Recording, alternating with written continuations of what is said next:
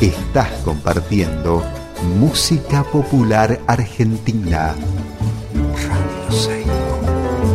Radio Seibo. Bien nuestra. Ahora comienza Historia del viento de arriba. Historia del viento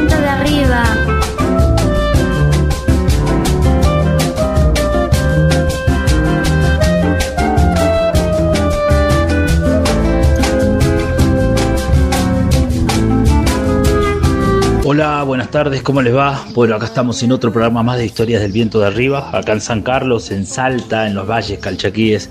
Bueno, acá estamos en la radio Seibo, que es 90.3 FM. Vamos a presentarnos a nosotros, a nosotros tres. Eh, primero Elvira Grillo, que está ahí en, en- en- en la parte técnica. Después Fausto Roa, que está en las redes sociales. Y yo, Gastón Contreras. Así que entre los tres hacemos Historias del Viento de Arriba. Eh, les cuento que este programa se escucha por internet en radioseibo.com.ar. Se escucha después también en Treleu, en la radio Sudaca, en la radio comunitaria Sudaca, y después se escucha en La Punilla por la radio comunitaria Roja. Así que en La Punilla, Córdoba. Y bueno, y después por Spotify en cualquier momento, ¿no? Bueno, muchísimas gracias por estar ahí del otro lado siempre. Les cuento que hoy voy a tener un programa buenísimo porque voy a charlar con dos amigos, eh, con Héctor Campos, que es un geólogo eh, y ceramista de La Plata, y con Isabela Johnston, que es una ceramista de San Lorenzo, acá de Salta. Así que entre los tres hemos llevado adelante un taller de cerámica que estuvo muy bueno. Isabela con su conocimiento sobre las arcillas locales, ¿no? Ella vive en las yungas, en, en la, en la selva de montaña de aquí de Salta, un lugar alucinante, súper verde, eh, selvático. Y bueno, yo aquí con mi, mi presencia en el Valle Calchaquí y lo que eso implica para mí también, un- una búsqueda de engobes y de, y de materialidades así de la naturaleza que conforman mi laburo. Y bueno, y Héctor, que es un geólogo, ¿no? Eso siempre está bueno porque yo hacía mucho tiempo que quería poder tener un diálogo y un vínculo con la geología, ¿no? Porque eh, nosotros estamos muy acostumbrados a ir al campo, a buscar los materiales en el campo. Si necesitamos hacer una olla, sabemos que tenemos que buscar en el cerro. O sea, si necesitamos hacer, no sé, una escultura, sabemos que necesitamos el cerro. Si, queremos, o sea, todo es, es para nosotros la montaña. Entonces, me parecía importante y muy interesante mantener un diálogo y un vínculo con alguien de la geología. Así que esto sucedió en San Carlos y bueno, entre los tres nos complementamos súper bien y esto que van a escuchar es una charla que hemos tenido aquí con mis amigues queridos. Los voy a dejar así pueden escuchar la charla que, que tuvimos. Gracias, un abrazo.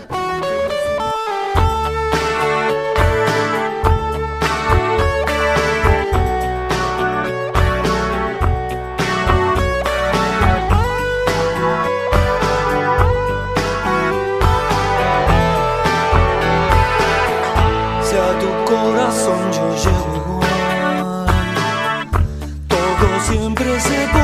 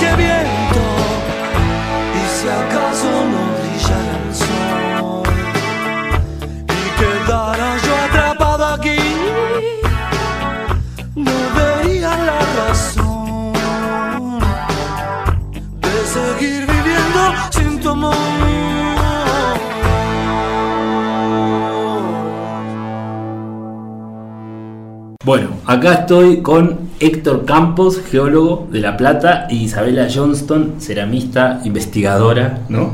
De San Lorenzo, Salta. Muchísimas gracias por estar, por compartir esta, esta charla. ¿eh? Muchas gracias por invitarnos y muchas gracias por convocarnos. Un placer, un gustazo enorme, un gustazo enorme. Realmente está buenísimo. Si hay algo que me gusta mucho a mí de la cerámica particularmente es la investigación, ¿viste?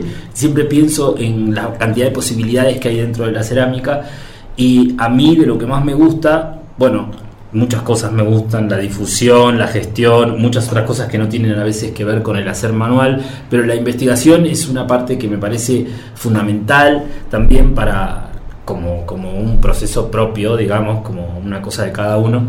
Entonces, en este caso, por ejemplo, te, tenemos a vos, Héctor, que fue, es algo buenísimo, porque yo hace muchísimo tiempo que quería eh, incursionar el tema de la cerámica y la geología, que me parece eh, importante, ¿no? Porque nos desasna. Nosotros tenemos caminitos de buscar las arcillas con Isabela, de ver, de probar y todo esto, y lo tuyo es más desde otro lado también, ¿no? Sí, tal cual. Bueno, hola, hola a todos. Em, sí, el, un poco la, arcilla atraviesa la, geología, ¿no? Es la raíz, la raíz, eh, la raíz geológica de la arcilla es, como que está ahí. Em, a mí en particular, por digamos, por mi, por mi especialidad, por mi ocupación, eh, yo hace unos pocos años que soy ceramista, eh, me considero un total aprendiz y, bueno, eh, la verdad que me, ayudó mucho a repensar la arcilla como ceramista desde otro lugar, ¿no? Eh, en particular en los últimos años. Entonces, eh, nada, esta, esta oportunidad de, empezar a cruzar el oficio con esos saberes que aporta, digamos, la geología como ciencia, me parece que es súper rico. Qué bueno, qué bueno, qué bueno. O sea, partir de la arcilla es, es un montón.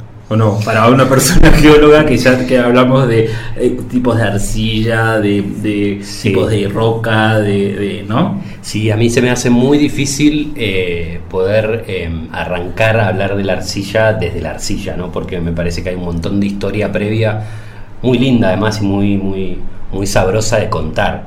Eh, y que ayuda también a entender un montón de otras cosas que van de la mano de la arcilla, como es entender el paisaje que nos rodea, estemos donde estemos. Eh, entonces, eh, por eso es como que me parece que hace falta siempre hablar de otras cosas antes de llegar a la arcilla como tal, ¿no? Perfecto. Por ejemplo, un punto de partida para mí es el saber popular dentro de la arcilla. Entonces yo parto desde el saber popular. ¿Vos desde dónde partís? Y mm, yo también parto, creo que me gusta esta idea de vincular la, arcilla con el territorio o con el hacer desde el sitio donde uno está también y donde uno pertenece.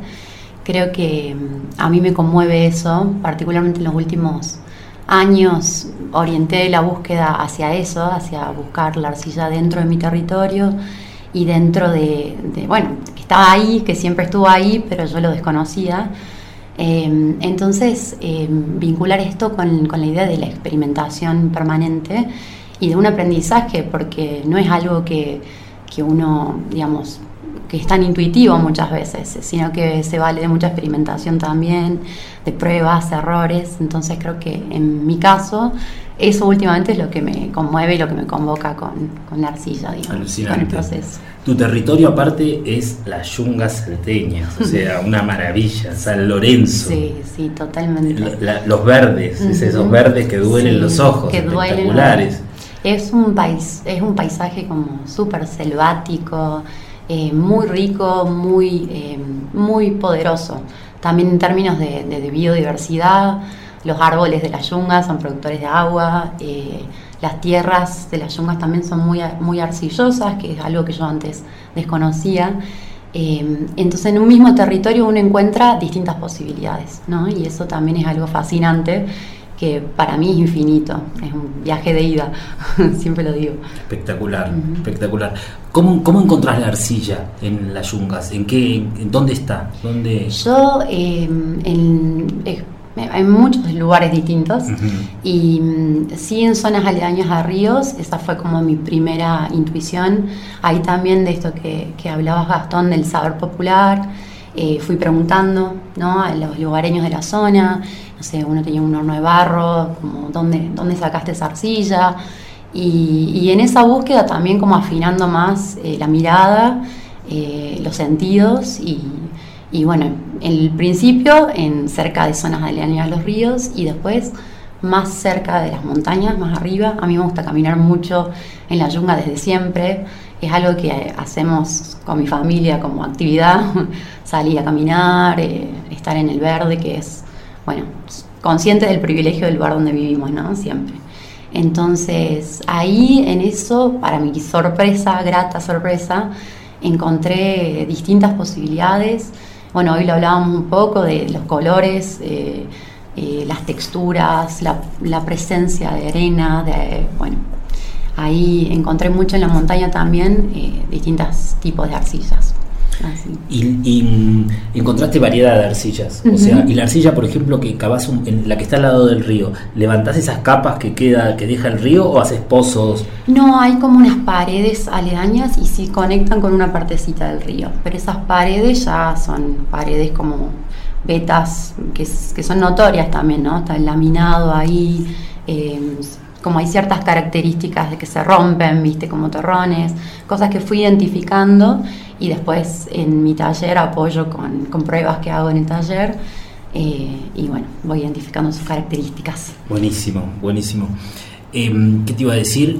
Héctor, contanos acerca de las arcillas que, que un poquito de las arcillas que, que vos podés distinguir o, o, el, o, el, conocimiento que tenés, ¿no? Estamos en Salta, en el Valle Calchaquí, eh, donde los cerros acá están desnudos, a diferencia de San Lorenzo, que tienen una vegetación muy tupida. Acá nosotros vemos directamente las capas, los sedimentos. Eh, contanos un poco acerca, si es que se puede, ¿no? Porque, eh, bueno, eso, si es que si es que podés contarnos un poquito sobre la arcilla que estamos trabajando nosotros acá en el Valle Calchaquí.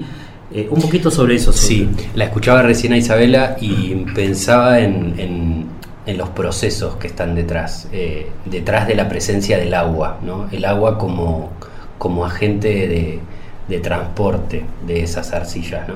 eh, que hace como un trabajo bastante, bastante importante en concentrarla en determinados lugares. ¿no? A nosotros, eh, digamos, desde la geología, un poco tratamos de entender eso, ¿no? por qué los ríos de repente en algunos sectores determinados de esos ríos se acumula más arcilla que otros. Hoy hablábamos del, del charlábamos del proceso de decantación, eh, ¿no? que es tan importante para esto, concentrar esas partículas que son las más finas. ¿no?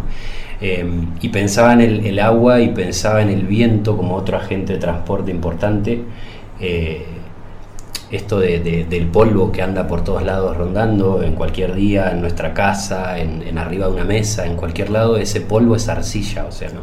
la arcilla está, está en todos lados y, entonces en realidad yo siempre lo llevo a eso, al proceso generador. Entonces ella mencionaba un río en particular que se da allá en determinadas condiciones, pero acá también tenemos ríos, o sea, ríos, hay, hay, el agua escurre por todos lados y en ese escurrir transporta cosas, materiales, eh, y la arcilla es uno de esos materiales que transporta.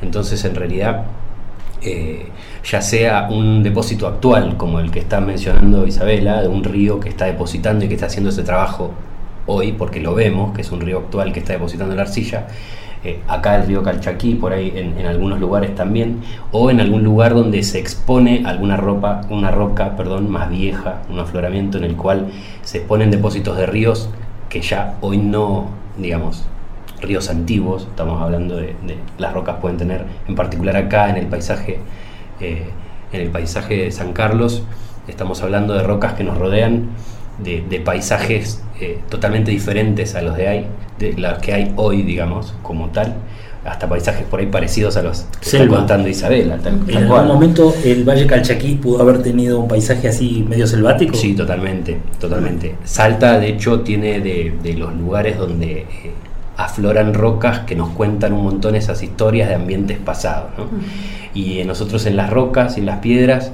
eh, básicamente, a través de determinadas características, podemos llegar a decir, bueno, esto era un río, esto era un desierto.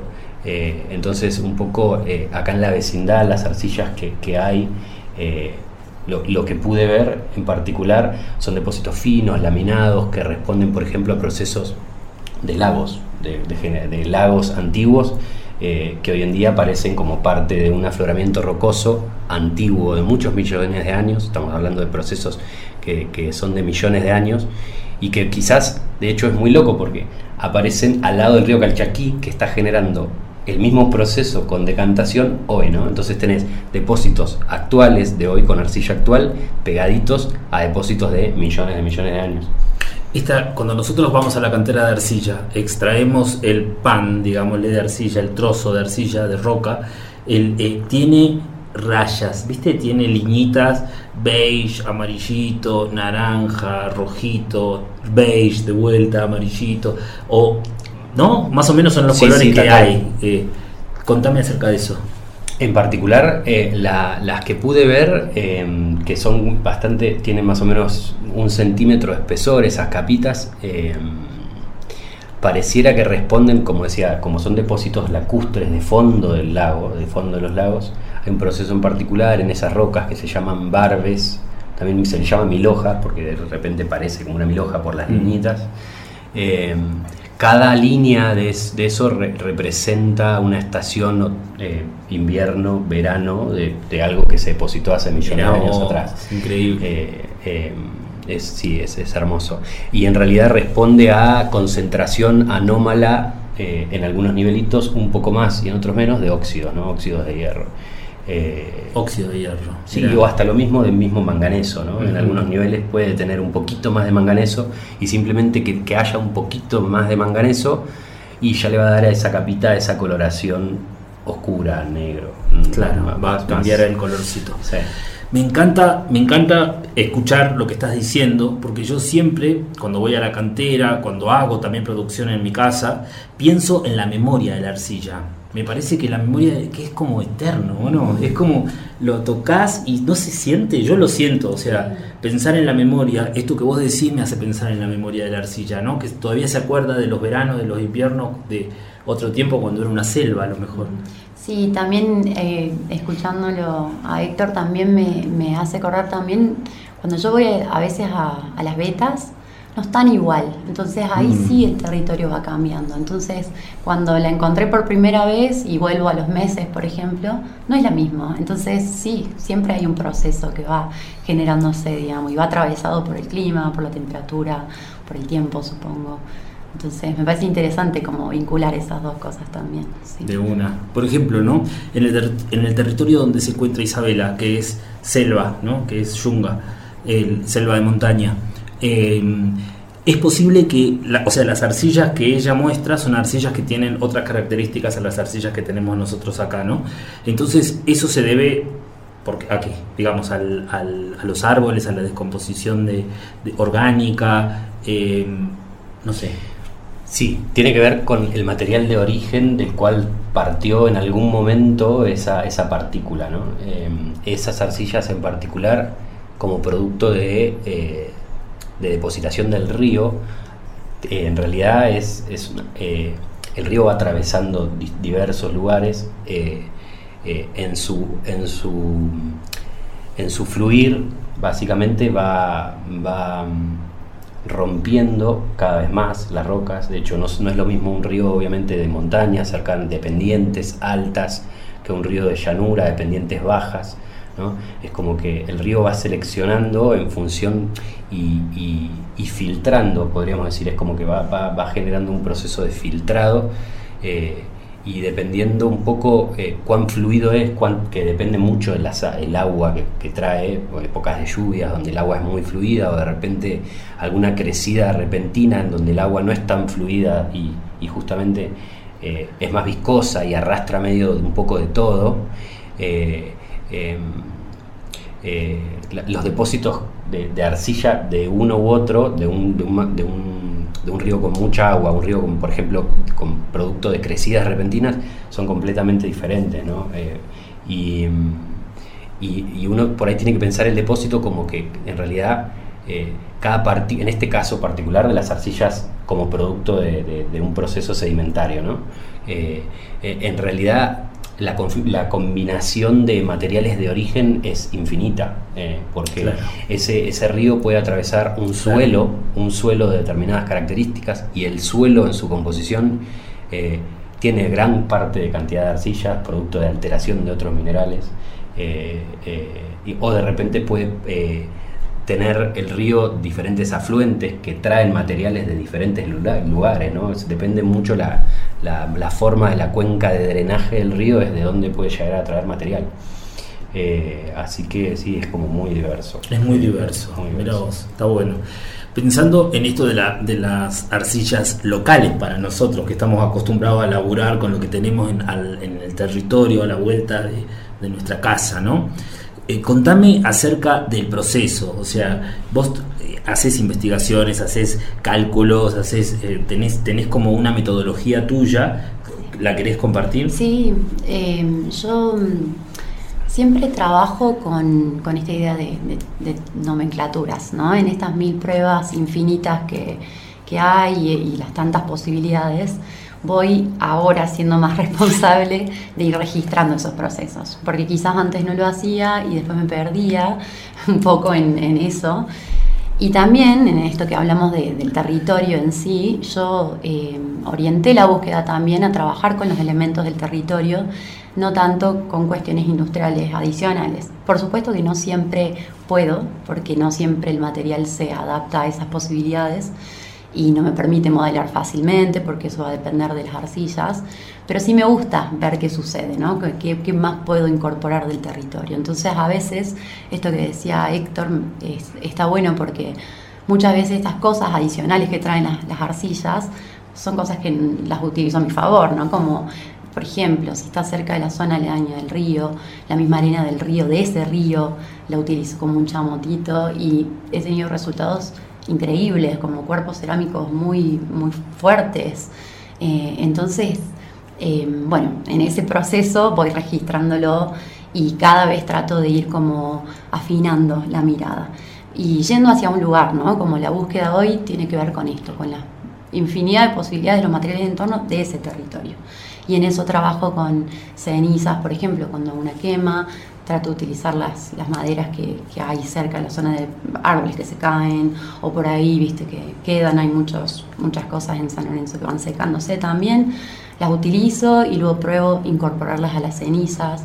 eh, en, el mismo, en la misma arcilla, entonces veo esos resultados, los voy comparando junto a otros, así que un poco así está orientado mi trabajo, ¿no? Como que cada vez más va, va yendo como a esta exploración como un poco más precisa y ver qué sucede. Y a veces me va bien y a veces no me va bien, pero es muy exploratorio y eso creo que es lo que me, me mantiene motivado todo el Claro, tiempo. Está Exactamente. buenísimo, está sí. buenísimo. Y esto que, esto que dice Isabela, ¿no? Que, que a veces las arcillas no, no funcionan porque o son muy plásticas, no es que no funcionan, Ujú. sino que quizás para un, para un, Mm, un determinado propósito. tipo de propósito no va y en otros casos sí, ¿no? Nosotros acá en el Valle Calchaquí tenemos la suerte de contar con un material que es tremendo, yo de hecho tanta investigación de arcillas, no, o sea, sí de las arcillas que hay acá alrededor, pero acá todas funcionan, digamos, ¿no? Como movida. ¿Eso a qué se debe?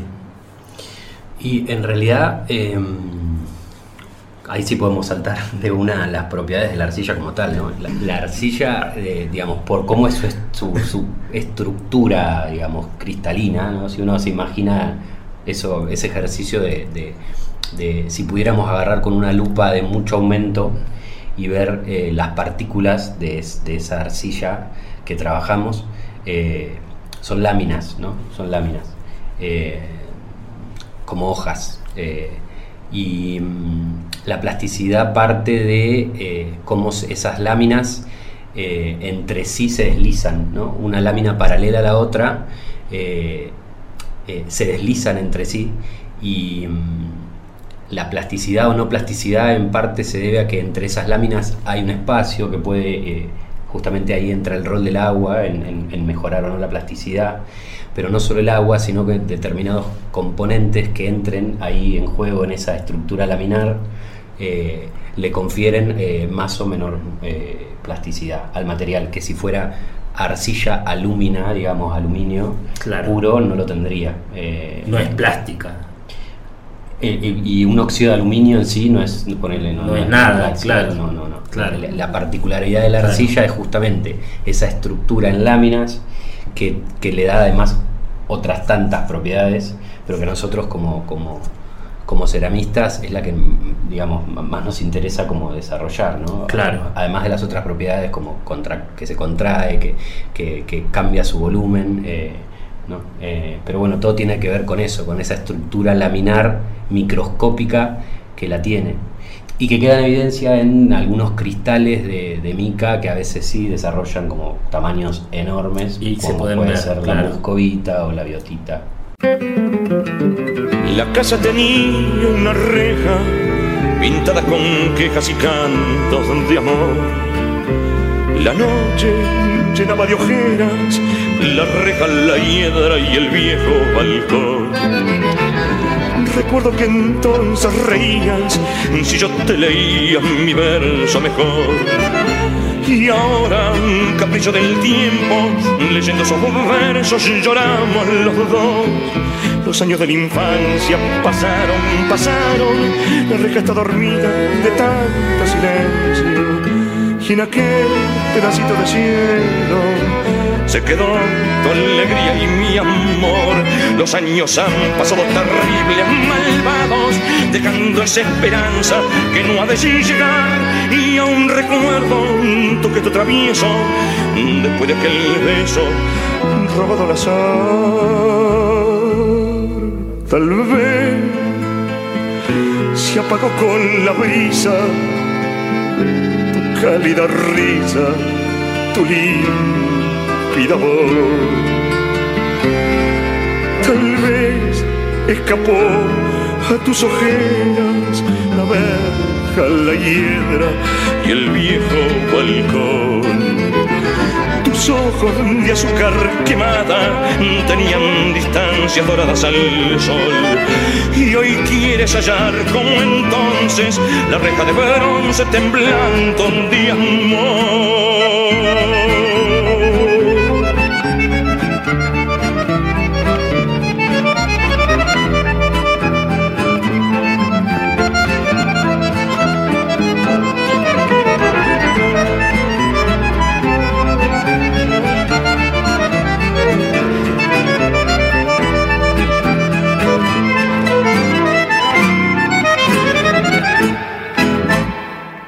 ¿Sabéis lo que dice el saber popular en relación a eso? Está buenísimo, porque acá dicen que la arcilla son láminas, como vos decís.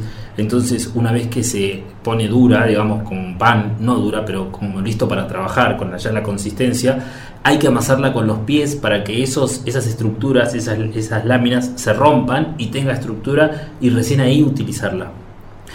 Bueno, es como una, una, de, lo, una de las Sí, como que se asiente. a nosotros nos enseñaron así, digamos, y lo hacemos así, viste que Sí. como que tiene esa, esa parte. Y tiene, entiendo que puede llegar a tener que ver un poco sí con, con- con esta cuestión de que eh, la, el agua que, que entra en, entre esas láminas eh, con determinado golpeteo, bueno, pasa cuando uno paletea, ¿no? Eh, Claro. ¿no? Cuando uno paletea es como que revive a veces, la, ¿no? Pareciera que revive la, la, la plasticidad de la arcilla. Y creo que tiene que ver con eso de la presencia del agua ahí adentro. El agua Claro. cumple un rol importantísimo, esa agua eh, entre medio de esas láminas de cristales. Eh, hay dos aguas adentro de la arcilla, ¿no? Está el agua esa, que es el agua estructural, y después está el agua química, que es un agua que es como que la que más, que ya, ya cumple otro rol, digamos. Claro, claro. Eh, en el momento en que se hornea, el agua, chau. Exacto. Bueno, sí, están los dos, las dos cosas, ¿no? Los dos, lo- pa- el- en el proceso del horneado pasas por esas dos etapas. La expulsión del agua estructural es la más simple y después la otra es la, la- la última, que es la, la, la- la- la expulsión del agua química, que ahí es donde se transforma realmente el material. Y, y al perder esa agua química Mm. ya es como otra cosa, tiene otra Claro. resistencia. ¿sí?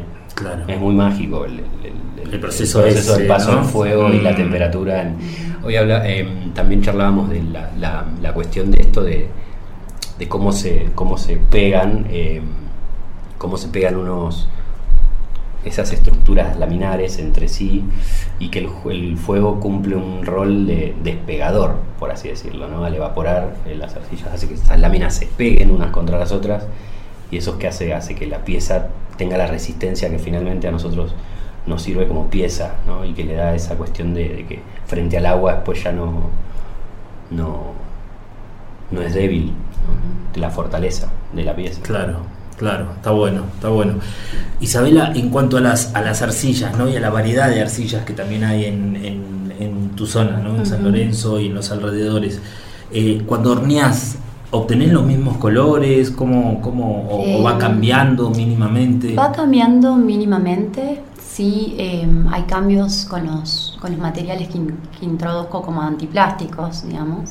Ahí sí hay cambios notorios en las coloraciones de las piezas al final, como por ejemplo el resultado que puedo tener con una pieza que fue mm, realizada con una arcilla, con ceniza y un poco de harina de río, a eh, una pieza que puedo usar con vellón, por ejemplo, vellón del palo borracho. Mm. A veces se lo incorporo, eh, el color es completamente distinto y es la misma arcilla. ¿no? Entonces ahí sí noto como un cambio notorio. Después, con respecto a las distintas arcillas, levemente hay distintas coloraciones. A veces más opacas y cambia el cuerpo más poroso.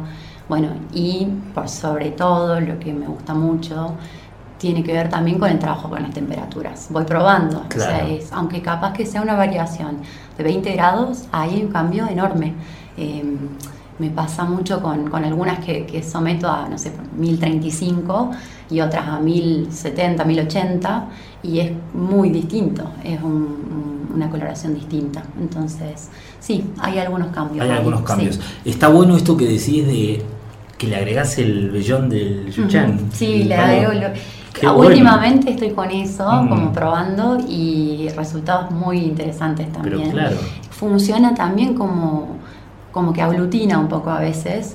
Eh, de hecho, ¿por qué surge esta idea? Porque cuando a veces se rompen las piezas de cerámica, una vez me habían dicho como, bueno, se podía incorporar vellón como Claro. para, en lugar de o pulpa de papel, ¿viste? Mm. Para, para pegar una parte con otra.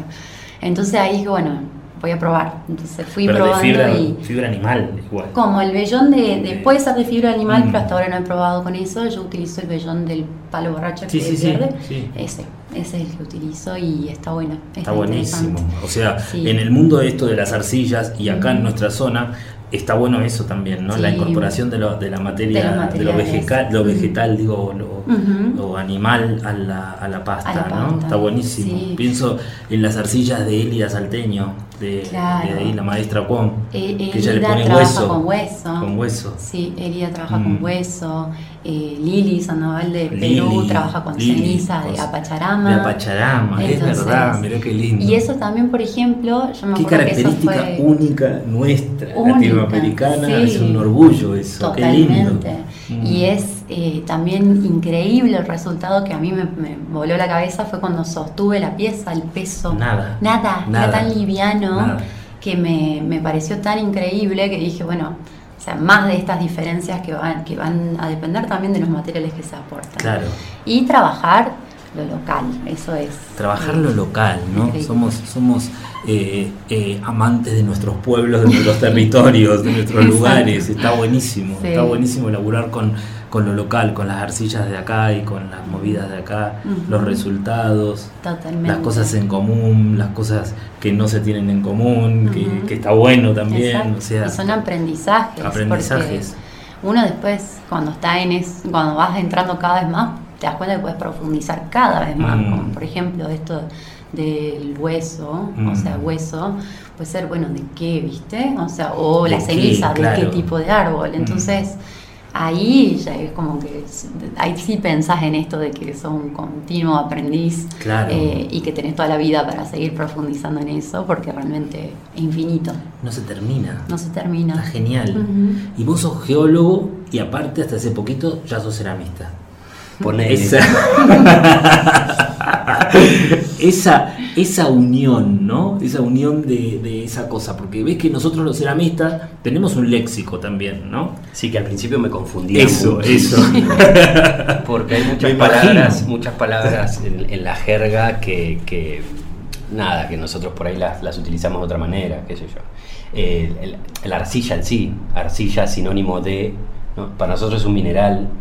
Vos eh, a la arcilla antes le decías mineral. y es un mineral, las arcillas son un grupo de minerales específicos dentro del mundo de los silicatos, que eso es una de las cosas más abundantes de la corteza terrestre. Las arcillas son un, un grupo dentro de eso. Eh, entonces lo, pe- lo- lo pensaba muy desde ese lado. Eh, entonces, qué sé yo, de repente encontrarte con, con- con la arcilla como con otro concepto un poco más amplio, y sí, es, es- Está buenísimo, ¿o no? Sí, obvio, obvio. Está obvio. buenísimo. Sí, sí, sí. Está buenísimo. El- la arcilla que utilizamos nosotros acá en Salta, ¿no? En, en- en San Lorenzo y acá en San Carlos, particularmente, puntualmente. Contanos acerca de esos, esa arcilla que tiene un alto contenido de óxido de hierro, ¿no? Es, es, ¿qué, qué nos podés contar, digamos, de, de- de eso, si se te ocurre? ¿Te referís a la química del, del- A la química, sí, a vamos la un química? poquito por ahí, a ver qué, a ver, a ver qué sale. Nosotros no yo no entiendo nada de química, pero a ver. Sí, a mí igual me pasó algo muy particular, porque yo cuando en la facu eh, teníamos, nosotros tenemos una materia que es eh, mineralogía, donde vemos todos los minerales, ¿no? La- las arcillas son un- una partecita de todos los minerales que existen. Y la verdad que no me gustaba, eh, de hecho me fue bastante mal en el, en el final ese.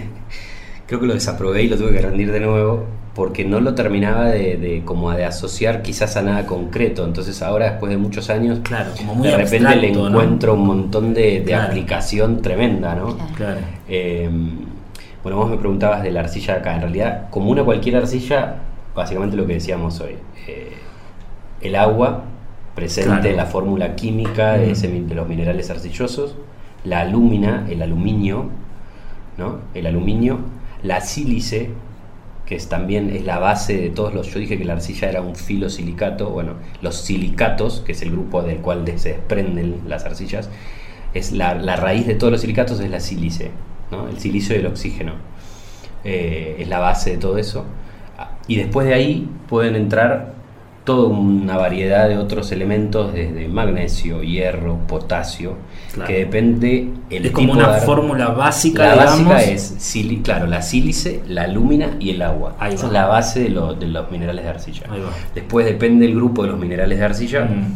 eh, eh, en- entran en juego otros cationes, digamos, como puede ser el hierro, que puede ser en un... Depende del hierro cómo entra, en qué estado. Si- acá me- no- los voy a llevar a todos a, a la secundaria, hierro más 2 o hierro más 3, que es hierro férrico, ferroso. Bueno, cambia muchísimo la, par- la- la propiedad de la arcilla, depende si tenga un hierro de uno u otro tipo. Claro. El potasio, ¿no? el potasio, eh, que en los ambientes en los cuales eh, había algún vulcanismo cerca, ¿no? ¿no? todo lo que es cercano a la cordillera de los Andes, que siempre hubo, hay y hubo en la historia geológica actividad volcánica muy fuerte, el potasio también entra ahí en juego muy fuerte en todos los minerales arcillosos de acá, de la zona. Eh, el, hierro, el magnesio también son, son, son elementos que, que como que son amigos del, del tema volcánico. Entonces, Claro. todas las arcillas de acá son fuertes en eso. Eh, después, eh, eh, eh, depende si estamos hablando de un depósito que es 100% un tipo de arcilla, las propiedades son como muy características de ese tipo de mineral, pero si es un depósito que viene producto de- del rejunte de muchos tipos de arcillas, la propiedad resultante de ese depósito y medio va a ser una mezcla de todas esas arcillas que fue juntando.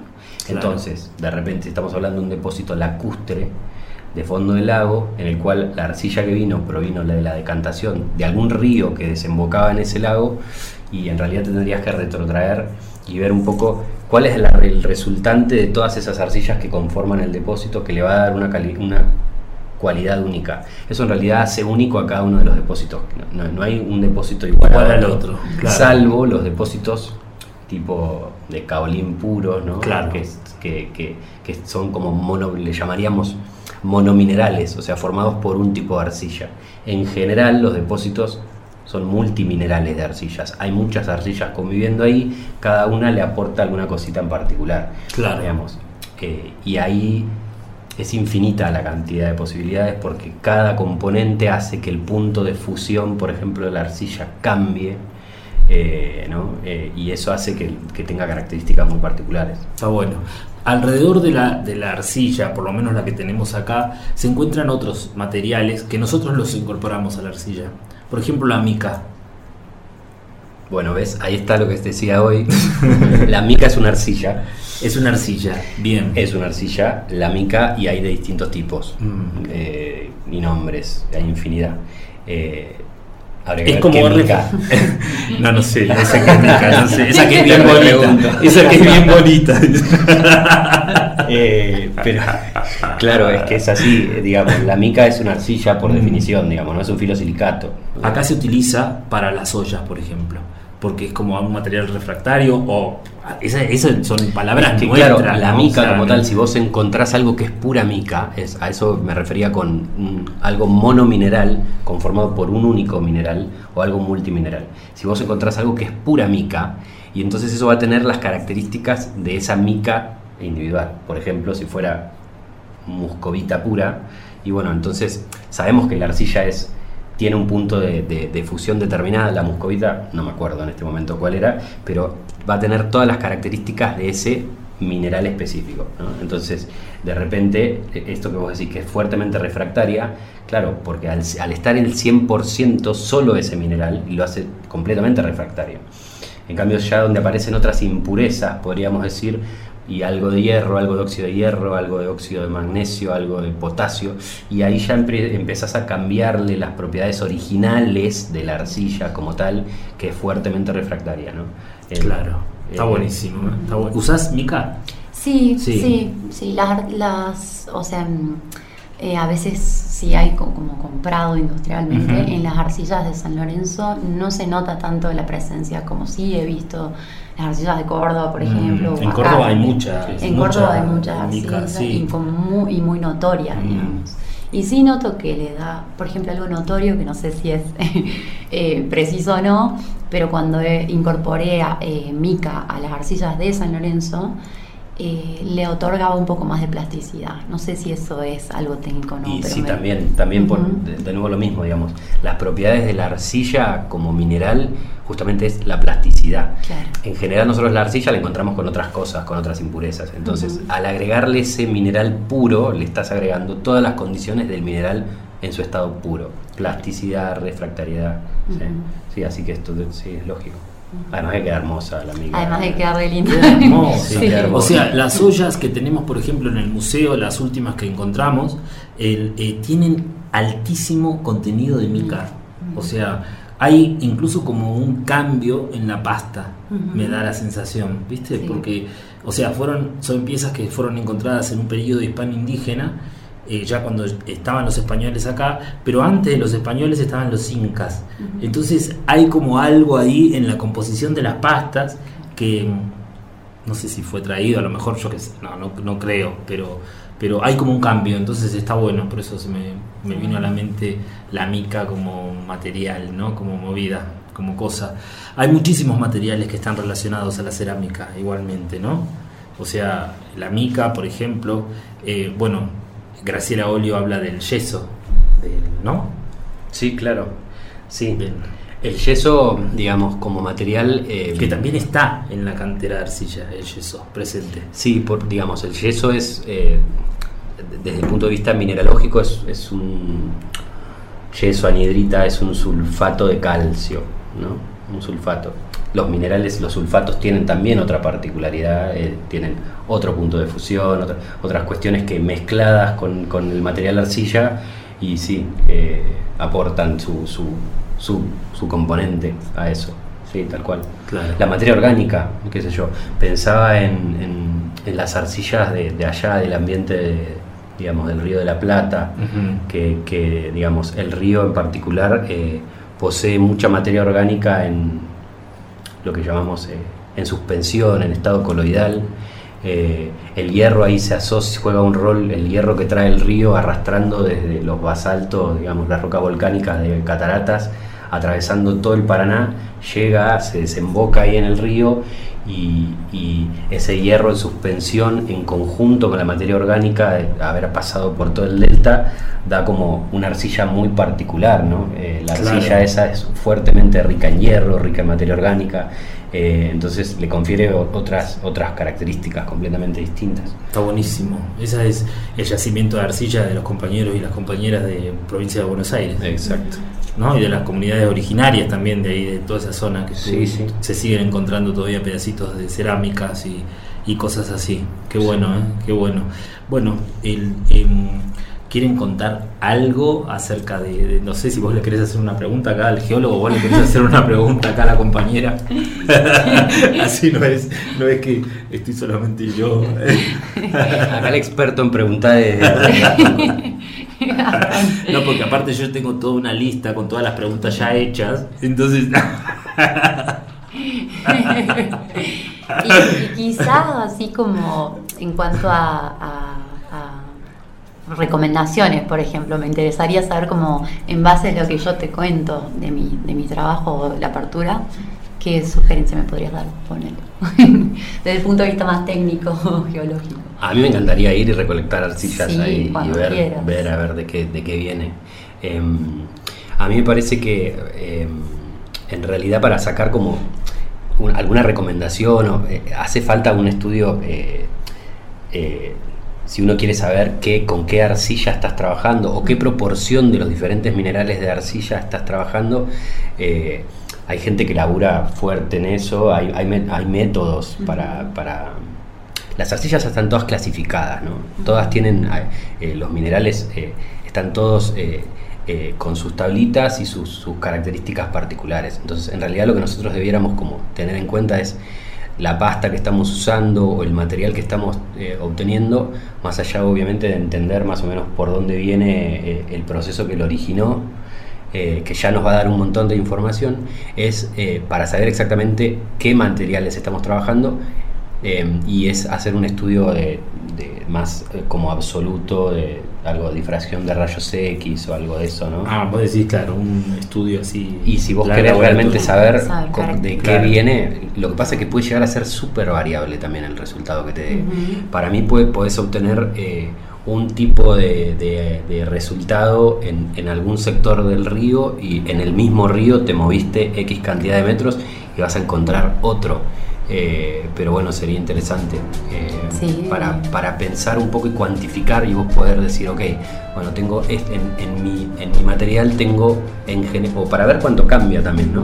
En, mi, en material tengo esta proporción de este tipo de arcilla, esta proporción de este tipo de otra, y ahí poder, ya sabiendo eso, poder jugar un poco más de decir, bueno, eh, listo, ahora puedo, sé que si quiero lograr aumentar o cambiar determinada característica puedo usar un poco es como eh, Claro. es bastante Claro, al- es claro. una- tiene una alquimia fuerte Claro. en realidad Sí. ¿no? Se Claro. trata de eso Yo hoy, Mm. por ejemplo, sí me pasa eso de, de- de identificar como con las posibilidades que tengo dentro de mi taller eh, algunas características de cada una de las arcillas y de ahí decir, bueno, puedo complementar, porque si me falta, no sé, plasticidad de Claro. parte de uno complemento. Claro. ¿no? Entonces eh, siento que si tuviese la ficha técnica, Claro. mejor, mejor todavía. es súper, obviamente es súper súper ideal, pero uno ya como conociendo el material y eh, es, como, es, es por ahí, es la experimentación, es lo que vos Sí. venís haciendo, está buenísimo. Está buenísimo. Bueno, muchísimas gracias, ¿no? Se nos ha terminado el programa, que fue rapidito, ¿no? Sí, Fue sí. rapidito. muchísimas gracias, Gracias. placer No, total Gracias. haber podido compartir un taller de cerámica con ustedes. Así que, bueno, eso, muchísimas gracias. Muchas gracias. Gracias, gracias Gastón. Te encuentro entre las sombras, la vida sigue y no.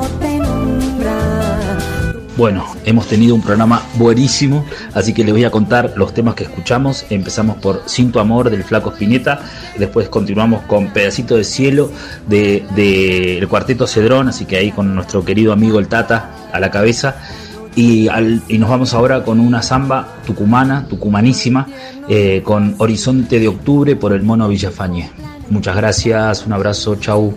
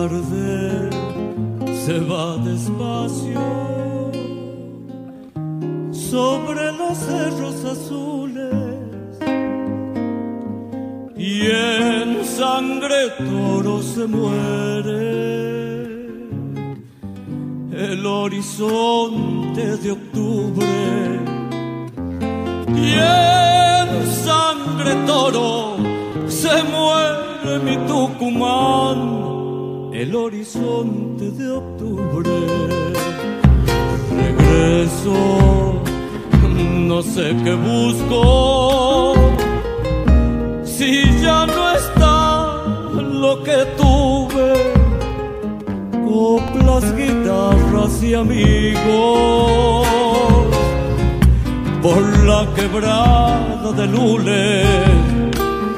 Coplas, guitarras y amigos mi Tucumán por la quebrada de Lules. Algo pasó que me fui debe partir el que dude un ansias de andar caminos. Quise quedarme y no pude, pero me llevé muy dentro mi Tucumán aquella tarde de octubre.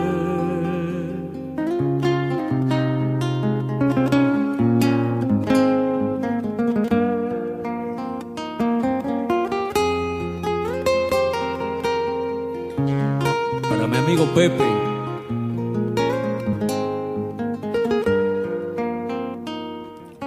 Bailando, pisé su sombra.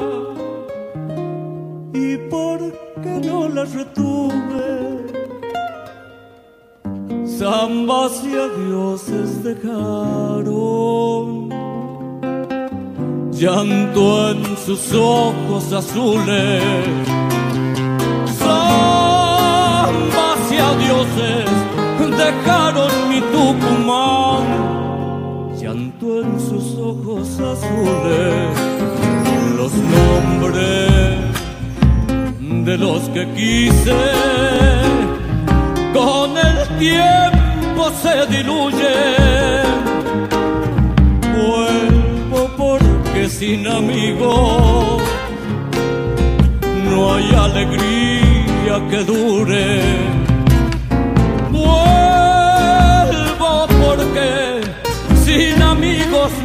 No hay alegría que dure.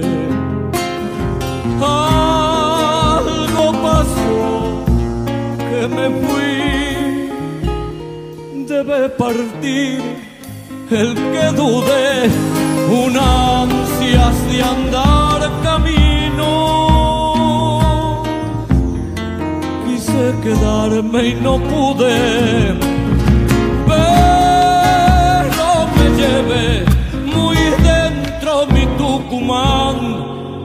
aquella tarde.